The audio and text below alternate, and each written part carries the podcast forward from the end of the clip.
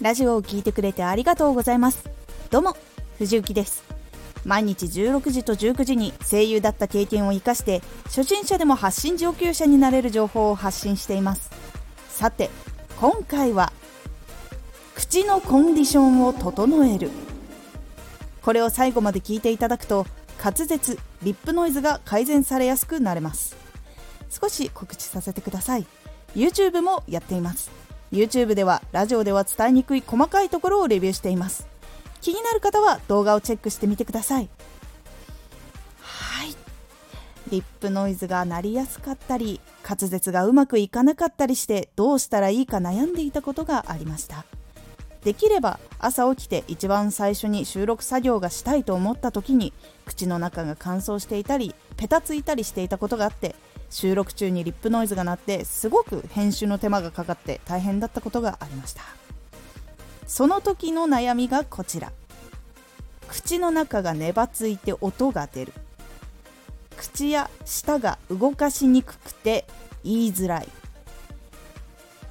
もっと日常から滑舌を良くしたい。この悩みを抱えた時にどのことを見返していけばいいのでしょうか？ポイントは3つ。水を2リットル飲む。収録前にむくむようなものは取らない。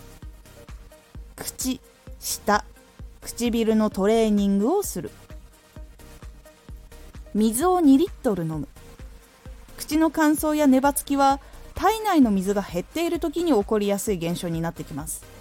そして血液がきれいじゃないと体にきれいな水や栄養分が行き渡らないので血液をきれいにする。体の水分を補給するためにも毎日水を2リットル飲むのがおすすめです。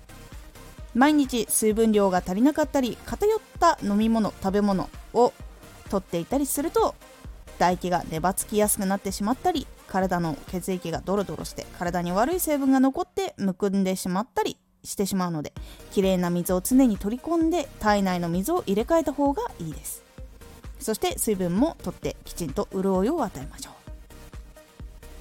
収録前にむくむようなものは取らない。例えば収録を午前中にする人は前の日の夜のご飯とか夜のデザートで塩分の取りすぎや甘いものの取りすぎは控えるようにしましょう。特にあんこは控えましょう。塩分と糖分と水分がねバランスよく入ってたりすると一時的に体がむくみます。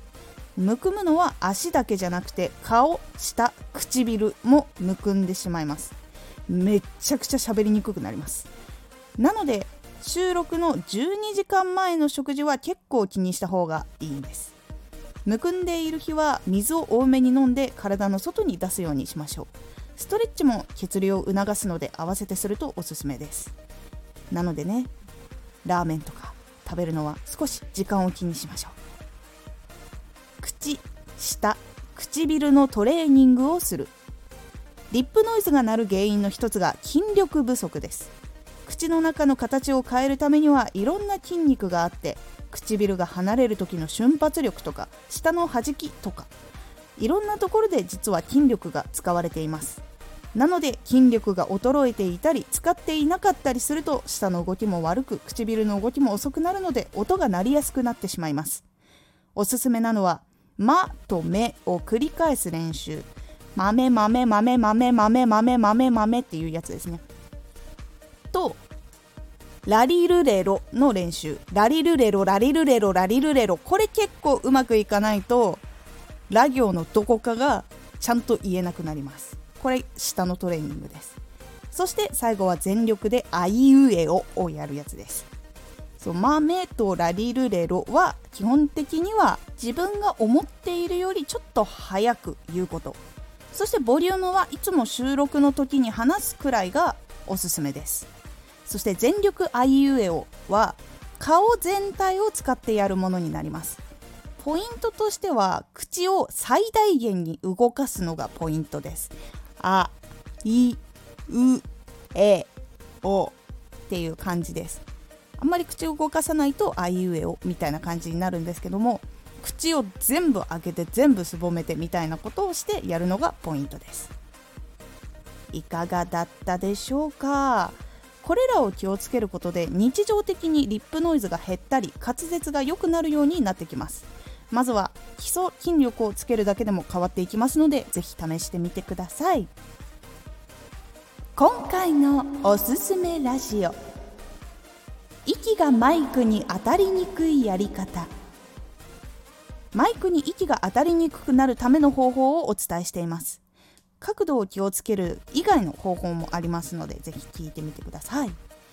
このラジオでは毎日16時と19時に声優だった経験を生かして初心者でも発信上級者になれる情報を発信していますのでフォローしてお待ちください。次回のラジオは滑舌のためのトレーニングです。こちらは表情筋のためのトレーニングではなく滑舌強化のためのトレーニングという感じになっておりますのでお楽しみに。Twitter もやってます。Twitter では活動している中で気がついたことや役に立ったことをお伝えしています。ぜひこちらもチェックしてみてください。